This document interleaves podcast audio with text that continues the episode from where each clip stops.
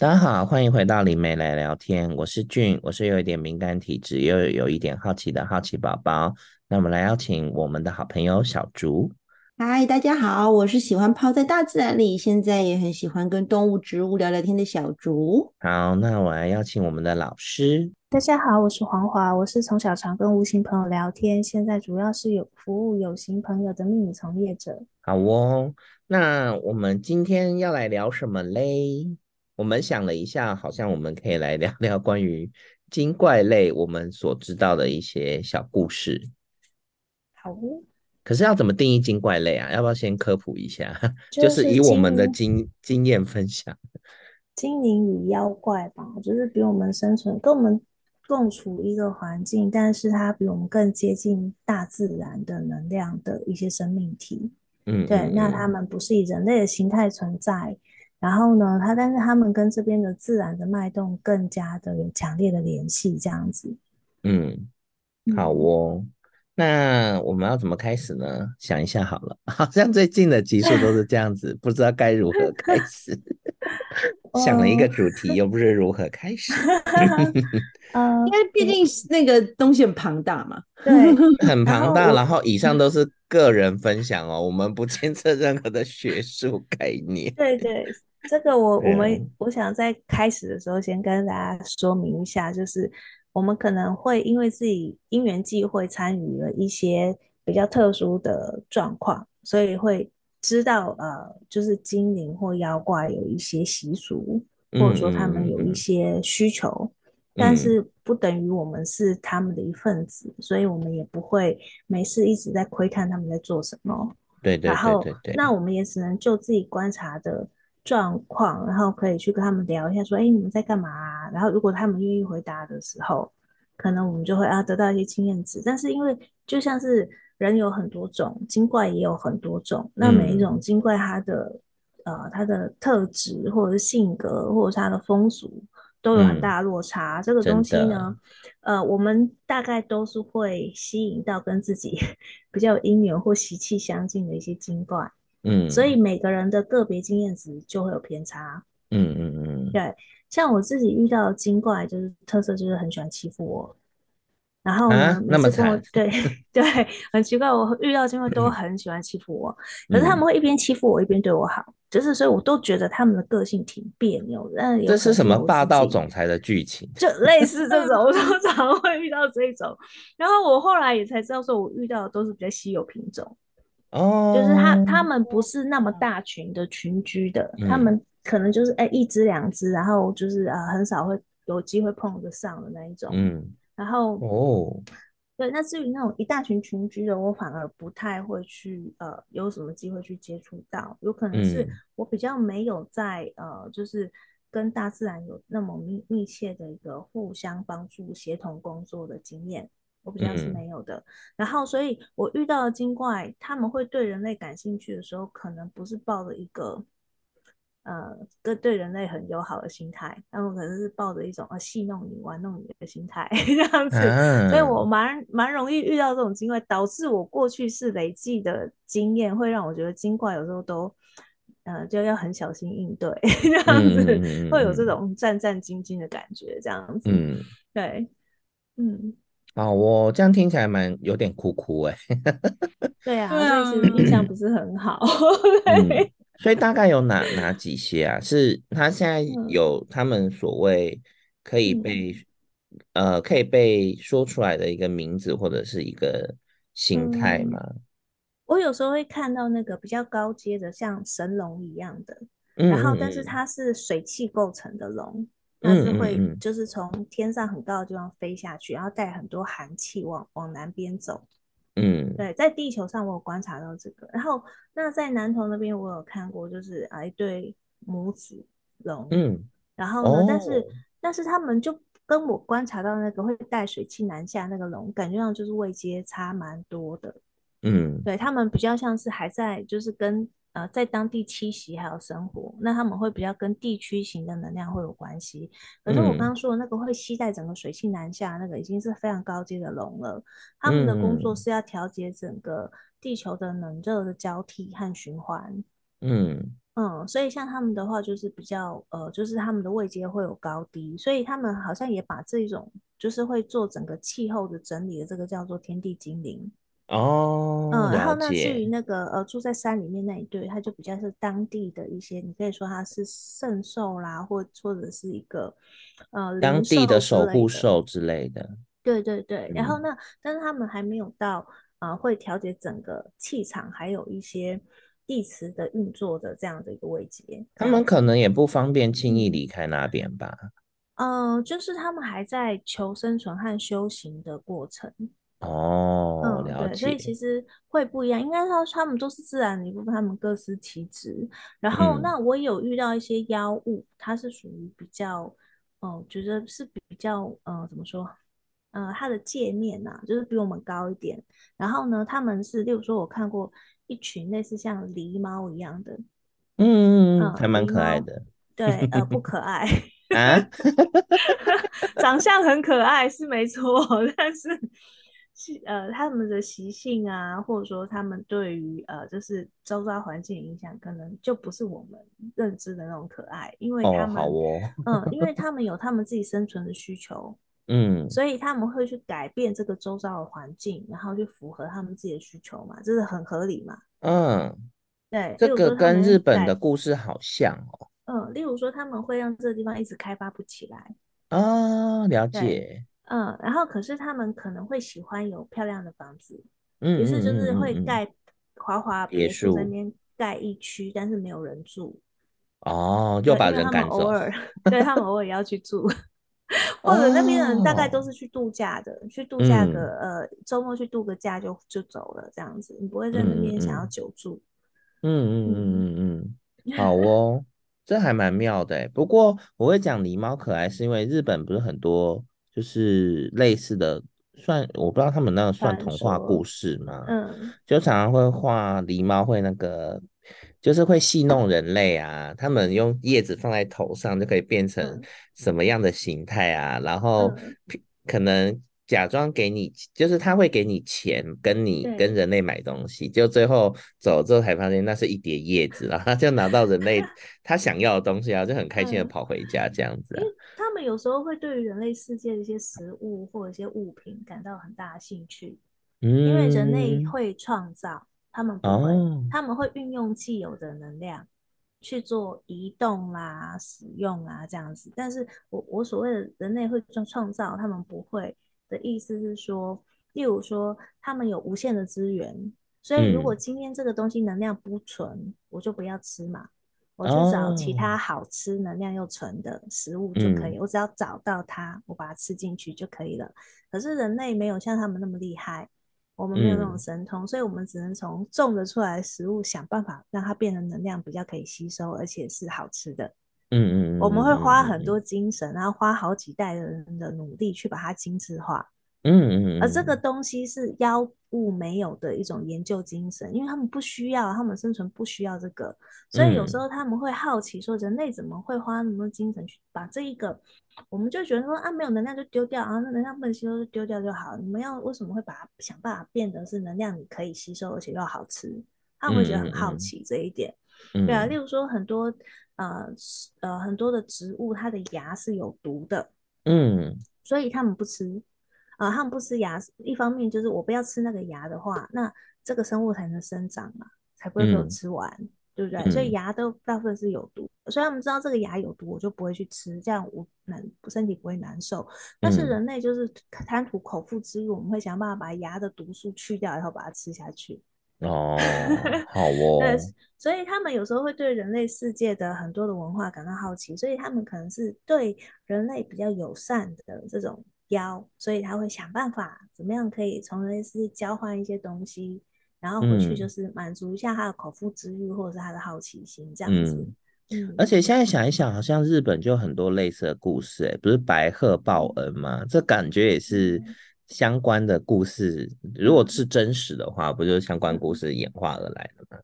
嗯、呃，其实日本算是人跟呃妖物精怪。算是最和谐相处的一个地方了。嗯，就是说他们其实都会想办法跟这些妖物达成某种生存共存的默契，这样子。嗯，所以他们有很多的传说，或者是他们的一些神社的一些习惯，其实是啊、有点像是人类跟啊、呃、妖物共存产生的一个习俗或默契，这样子。嗯嗯嗯嗯。对，例如说，嗯，日本的神社在祭典的时候，不是会跳一个类似土风舞的那样的一种舞蹈吗？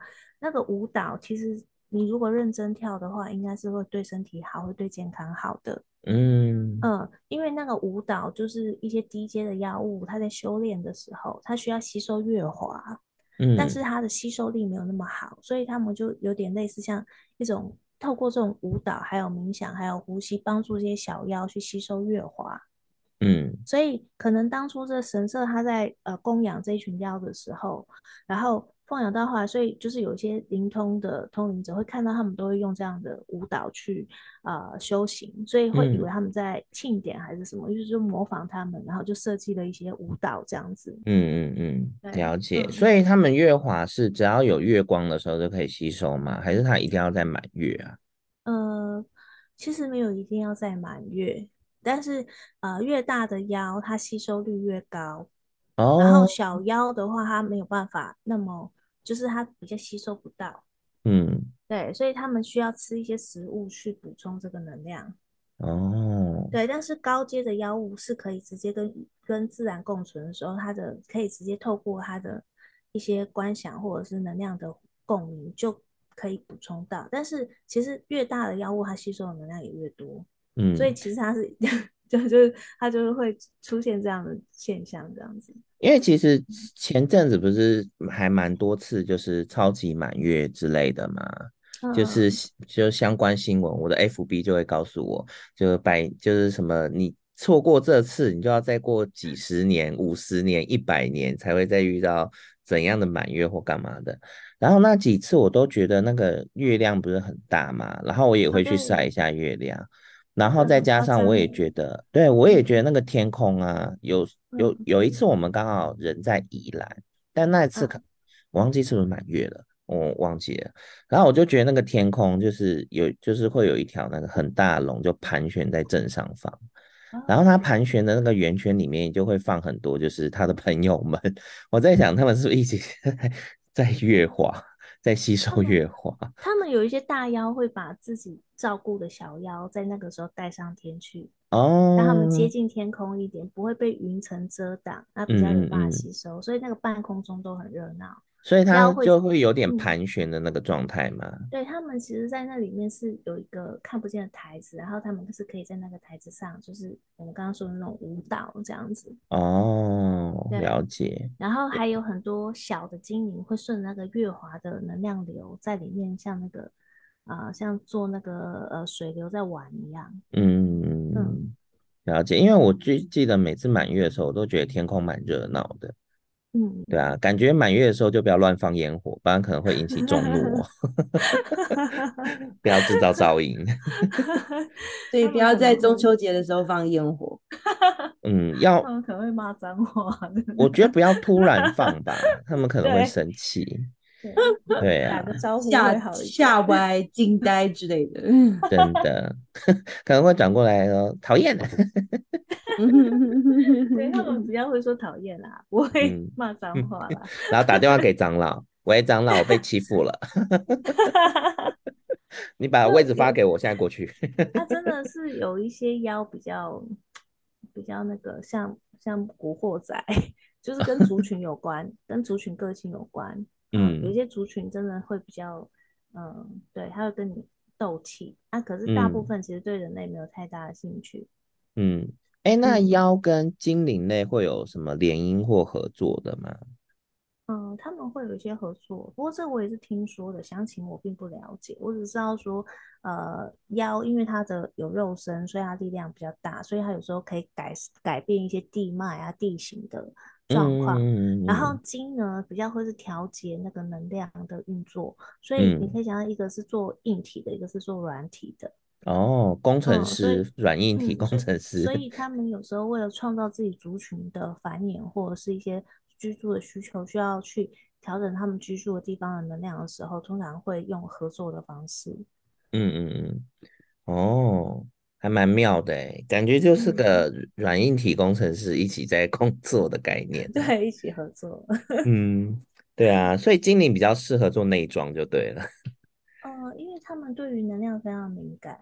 嗯，对，然后妖没有这么敏感。嗯嗯嗯嗯，了解。对，当然人类比妖更不敏感啦。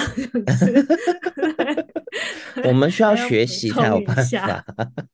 我们对啊，就是嗯，好，我们比较没有那么敏感，嗯、我们不需要那种敏感啊。也是啦，对啊，我们敏感也很难生存。对啊。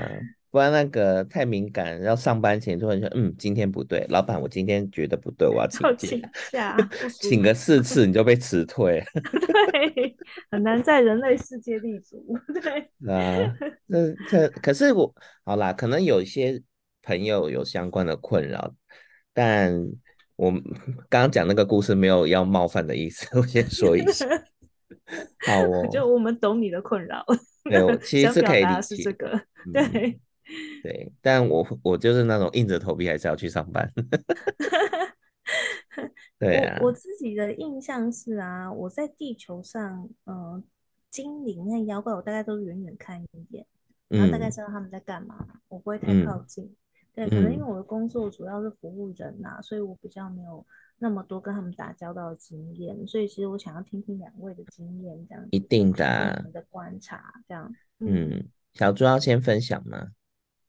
嗯，我觉得因为我都是跟呃，因为我是宠物沟通师嘛，所以、嗯、呃，我那时候在学宠物沟通的时候啊，其实老师就会让我们去认识呃自己的就是植物的指导灵跟动物的指导灵，嗯、对。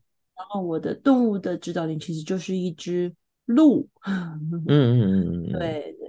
那它是那种就是脚很长的那种鹿，然后就感觉会是有一点，嗯，嗯我想到《神隐少女》里的山神呢、欸，嗯、那个山神兽，嗯，很像，但是其实不是这样子。那嗯嗯呃，它其实有点像是，我觉得还蛮有趣的是，其实鹿是蛮愿意教导的，就是他其实是蛮愿意教导的，所以。呃，像老师刚刚就是有讲到说，嗯，他很常就觉得会被那个就是 被整，对，被整。但其实我比较少被整，我好像很少被整。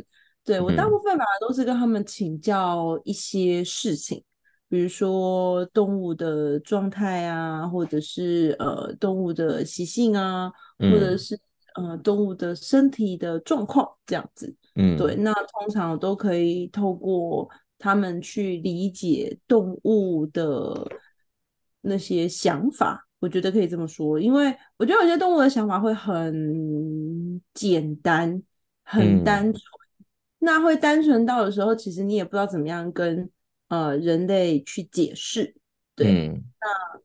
嗯、呃，我就记得我那时候就会很常去问我的，就是鹿的指导灵，就是会问他们还有鼠的指导灵，嗯、对，就是问他们说，哎，其实关于这样子的状态，其实是，嗯，就是它其实是一个什么样子的形式？那呃，就是如果我们要怎么样跟人解释会比较好，这样子，嗯，对对对对，嗯、所以有时候他们会在中间做一个转译。我觉得也很有趣，或者是说有一些事情我可以请教，就是哎，那这个东西为什么会这样啊？或者这些事情要怎么连接啊之类的，是比较容易请教的。对啊，然后嗯，也因为这样啦，所以我其实并没有觉得，然后再来就是因为我比较能会碰到一些就是精怪类嘛，精灵对妖怪对对，所以嗯，像很常有人会说。呃，龙族的能量啊，然后或者是什么独角兽的能量啊之类的，这样子，对，嗯，然后你就会发现哦，还蛮有趣的。就是我如果碰到龙族的话，我也觉得很有趣。就是龙族很很很有自己的心性，我只能这样讲，嗯、就是很有自己的心性。那呃，不同的族类，就是比如说。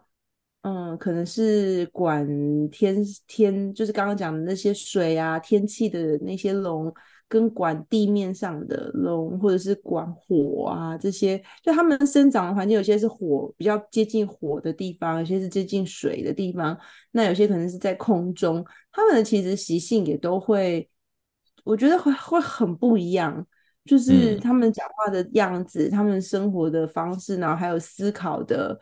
呃，想法我觉得都会很截然不同，就很像是不同的种族的感觉。即便他们都是龙族，可是他们其实真的是截然不同的种族，那种那种我自己的感觉。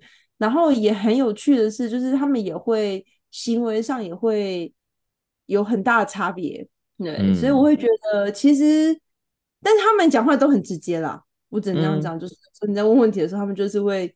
他们也不会去迂回你哦，他们就是这样一针见血，直接劈下去这样子，然后你就、嗯、哦好哦这样子，就是他没有没有什么转圜的余地，他就是一就是一，二就是二这样子。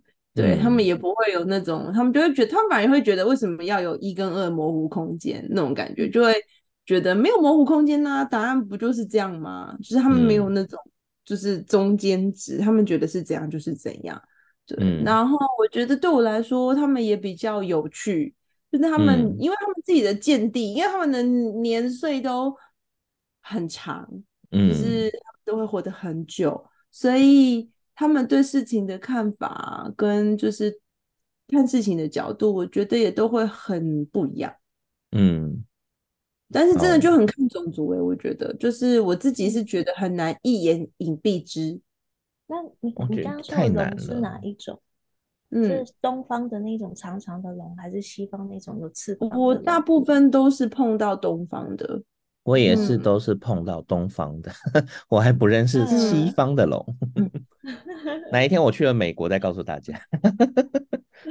啊，应该是说有碰到，但是也没有到说真的有聊聊天。应该这样讲，因为我们真的很少会去。因为就像刚老师一开始讲的，你不会去窥探人家的隐私啊。对啊，欸、你从哪里多不礼貌、啊。你你几岁？嗯、然后你住哪？然后嗯、呃，你都在做什么？就是以上问题，他们一定都觉得很无，不想回答。对，就是你就会 对，就会觉得他没有要嗯、呃，就是如果你都只是，除非你真的是跟他呃有一定的呃交情，或者是就是你有没有已经有一定的就是合作关系。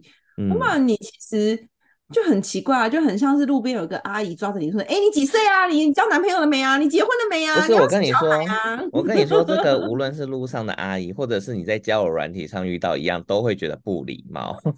第一句，第一句就是“安安你好，住哪里？几岁？做什么工作？”我在想，你现在是身家调查吗？对呀。请问你是警察吗？就是。其实真的就是我们真的也我也不太会去询问，除非说真的有什么渊源，或者是嗯嗯有什么事情要问，嗯嗯、然后才有可能知道说、嗯、哦，原来其实就是你跟这个这个这个动物的，就是或者是精怪，你们之间的渊源是什么？嗯、那你们曾经发生什么事情这样子？那嗯，你因为有那个因缘，你才会知道这件事，真不然真的不会去嗯。我知道大家都很好奇的，但我我不是那个好奇的人，就是我会觉得，因为我也不不是很喜欢别人问我这些，对，对就是就 是你知道，就是我，我们也不会乱问，对对对对对，我觉得是因为我个性的问题，我也不会特别去问这些事情，所以即便我有碰到，嗯、比如说我碰到国外的龙，可是可能也不一定真的会去聊天，顶多就是呃，因为你来到他的领地嘛，你就可能、打招呼吧。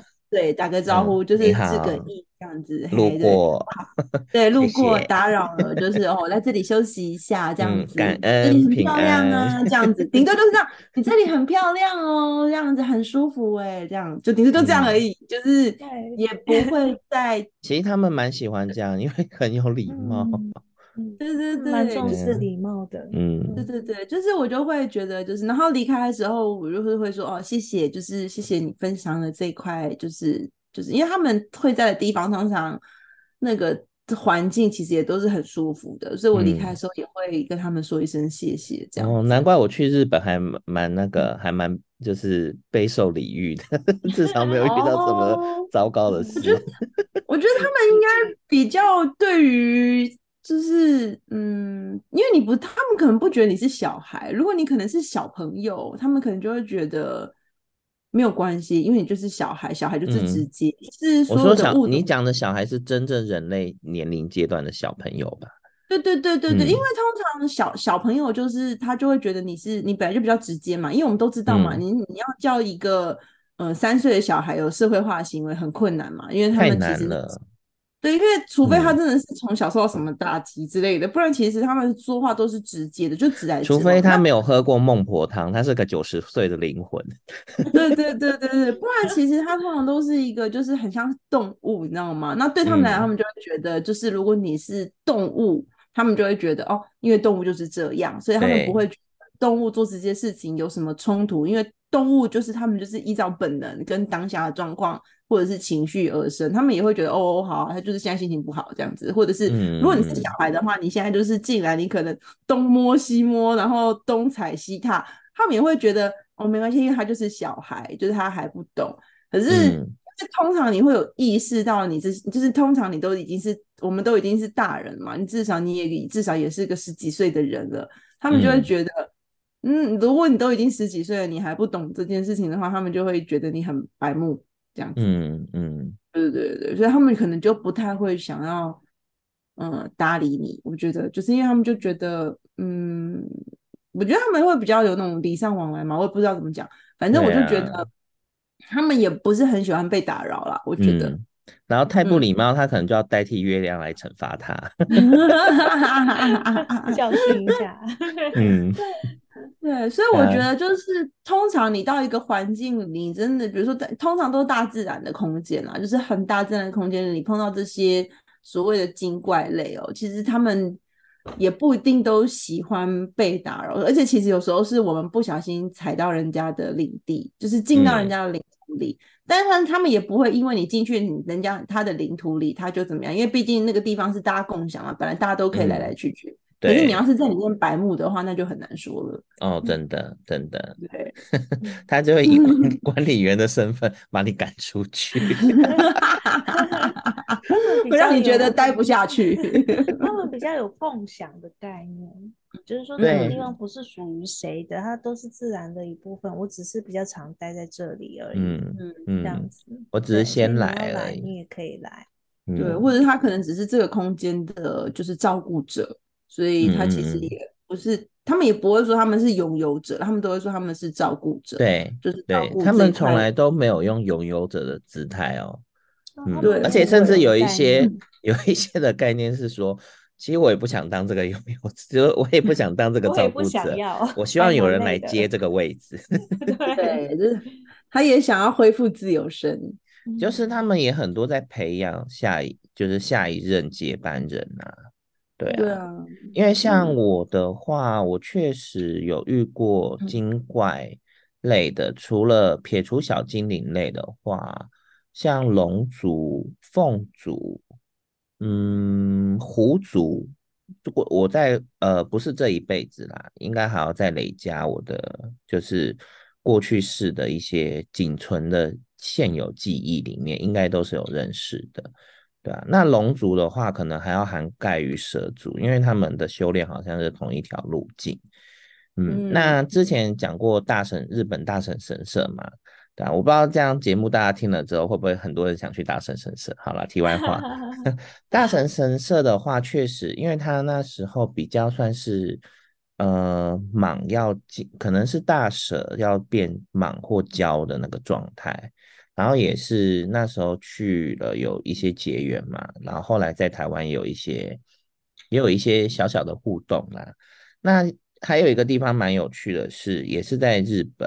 然后那时候因为是被朋友带去的，然后那一次黑娜有一起去，我们就是被带去那个地点的时候，其实那里有什么是什么地方我们都不是很清楚，我们只知道一进去就有看到写什么将军冢，所以我一直以为它就是。某个名门武将的一个算是风水宝地吧，我只能这么简称，因为我不是很清楚它详细的内容。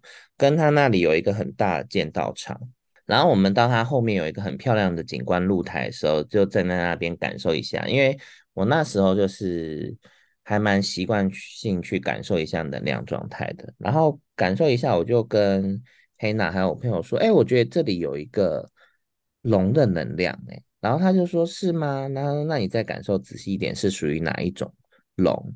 然后我就感受一下，我就说：“我觉得好像是属于木系的那种青龙，就是因为它其实那个露台很大，但它就只有某一块地方，你可以明显的觉得那个木质地板是有一点青苔的，就是感觉他们清过很多次，但是它就是会有青苔。那我就觉得那里就是算是它的一个能量聚集地吧。”然后后来我们离开之后，我在谷歌地图想说要标注一下那个去过的一些好地方嘛，看未来有没有机会再去。我才发现那一个台就叫做青龙台哦，它连名字就叫青龙台的，对啊。嗯、可是现在讲可能会有人说我事后诸葛了，但是我只是以我的经验去分享而已。然后确实，但。如果真的遇到，都是都是很有礼貌，说啊，我来这里打扰了，希望不要介意。然后，如果他们有什么，如果他们愿意分享他们过往的故事，我就会看到嘛。那我就是看看可以看到他们过往的一些故事啊，或历史发生过的事情。然后包括去日本的那个，嗯，汤布院，它不是有个很漂亮的湖。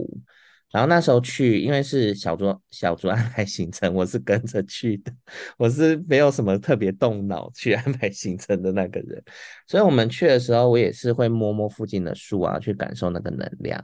然后我就看见那个湖很漂亮，我就问那棵树，我说：“哎，这里这里的有什么故事吗？就是你可以，就是如果你愿意的话，你可以分享一些，就是因为那棵树年龄也蛮大，我说你可以分享一下你。”就是这里过去的一些记忆或记忆点或什么的，然后我就发现那个湖水本身就是很温暖的湖水，所以那棵树的能量是很温暖的，就是跟一般的树比起来，它还要再温暖蛮多的。那个温泉的能量其实都有流通到那棵树上，然后他就带我去看为这棵这个湖泊有名的地方，他就带我去看到那个湖泊就是金灿灿的，在阳光下这个金灿灿的。然后我才知道，然后后来我才知道那，那那片湖叫精灵湖，但不是小精灵的精灵哦，是金色的，有点像金色的鳞片的那个精灵哦，精灵，嗯，然后我就觉得哦，就是还蛮有趣的，就很多故事其实我都是问树的，因为树的待的时间比较久嘛，对啊。那我就觉得，呃，嗯，所以我认识的主要是这样。那龙族确实，我觉得龙族分的个性也蛮多的。如果你海龙跟山龙两个个性就截然不同，海龙就比较霸气一点，讲话比较 更直。对，对啊，而且可能还不屑跟你讲话哦。那你谁呀？嗯，对啊，他们很常，我觉得还蛮常这样子的。对啊，然后三龙的话就比较比较温，稍微温和一点。可是他们也是，就是也是有他们的那个气息啦。就你跟他以礼相待，他就跟你以礼相待。那你太不礼貌，他就是、嗯、他基本上也是不理你啦。然后嗯，很少出手到捉弄人，嗯、除非真的太夸张了。对啊，嗯、然后顶多觉得你白目，他就会飞奥，就这样而已。就是不理你啊，就跟跟那个身影少女的 那条龙一样，不理你而已，飞走咻。对啊，就他也不会也不会想多留。嗯嗯嗯，对啊。然后水脉的水脉的龙的个性又是另外一种个性。对啊，嗯嗯。可是我觉得水脉龙就比较可能也是因为地域性吧，地域性比较凝实，所以他们就是比较专注在。那周围的工作氛围上面，对啊，所以我就觉得还蛮有趣的。那狐族跟凤族，狐族的记忆有点模糊了。狐族偶尔还蛮还蛮会捉弄人的，啊，偶尔啦，但基本上也不是太故意啦，只是嗯，嗯，就是他们很认。很认，很认人。他喜不喜欢你？对对对对对，他们很认人。嗯、就是如果他们觉得你是 nice 的人，嗯嗯，对，或者是你觉得他是觉得你是能够同理他的，或者是理解他的，或频率相同，就跟你把酒做兄弟。对 对对对对对。问你，哎、欸，你要不要举家搬过来？我帮你弄一块地，以后你就在这里面矿泉水。因为他就会把你当成是自己人，我觉得那种感觉很像，就是他会把你当自己人。他只要认定你了，或者是你曾经帮过他们，你曾经可能帮过他们，嗯、然后他们就会认定你了之后，他们就是就真的是认定了。嗯，其实我觉得就很有趣，嗯嗯、他就是就会记着你这个这个这个，不管你那个时候是人还是什么状态，对、嗯、他就会记得你这个灵魂。对，对那他会记得这个灵魂的话，他就会跟着你，就是他就真的就是就会就会一辈子就很挺你的那种感觉。可是我不知道有些是不是能离开那个区域啦，所以也未必真的会跟。我比较感觉到的过往的记忆比较多，就会就是你愿意的话，就跟他做朋友，然后他就会顾你三三三三代，大约啦，夸胡大约三代，对啊，就来这里，对，可以至少未必是富，未必是富可敌国，但至少你富甲一方。对啊，我觉得他们的他们那个认同感很重要，就是 所以。他们对于不认识的人，他们的戒心也会很高，也很那个非常高。嗯、就是如果他真的不喜欢你，他也他也不会勉强，他 就就是你对他再好，他也是拒绝。对啊，对。我我觉得我的观察是，狐族是最能够理解人类世界的金钱的这样的一个概念的妖。哦，嗯，对他们比较知道人类为什么会用钱，然后钱要怎么用，但是其他的精怪很难理解这个概念诶。嗯嗯，哦，好哦，可能真的跟那个种族习性吧，对啊，对，嗯，我觉得跟种族很有关系，嗯，嗯，然后我目前对凤族的理解，我觉得还蛮愿意，但他也要帮自己人，哎，也这这样讲好像也会不会模糊掉他们？应该说他们的帮助都是要看因缘啊，有没有这个因跟缘，他们才会出手帮助。对，如果没有的话，他们。通常是不会出手帮助的，就是因为你你既有发生事情，就是既有。那凤族，我觉得在地球上的那个，我目前也不知道他们有什么栖息地嘛，几乎是没有，因为我认识的凤族都不来自同一个维度，就是不同的维度了，对啊。只是凤族彼此不是同一个维度？不是不是，我是说，像龙族，我还知道有些地脉有龙的气息嘛。可是凤族，我是不知道它的气息会落在哪里，其实我是不知道的。哦，我自己是不知道的。比较不会是人类可以居住的地方。对啊，所以我才会说维度不一样啊，他们可能在不同的维度或干嘛的。但因为我过往的经验是跟凤族是有有因果线的。所以我在我如果我自己身体有一些状况，我周围朋友有一些身体状况，我是可以请他们来帮我一些小忙的，他们是还蛮愿意帮我这个忙的，对啊，然后每次派来的那个凤族的朋友也都不太一样，对啊。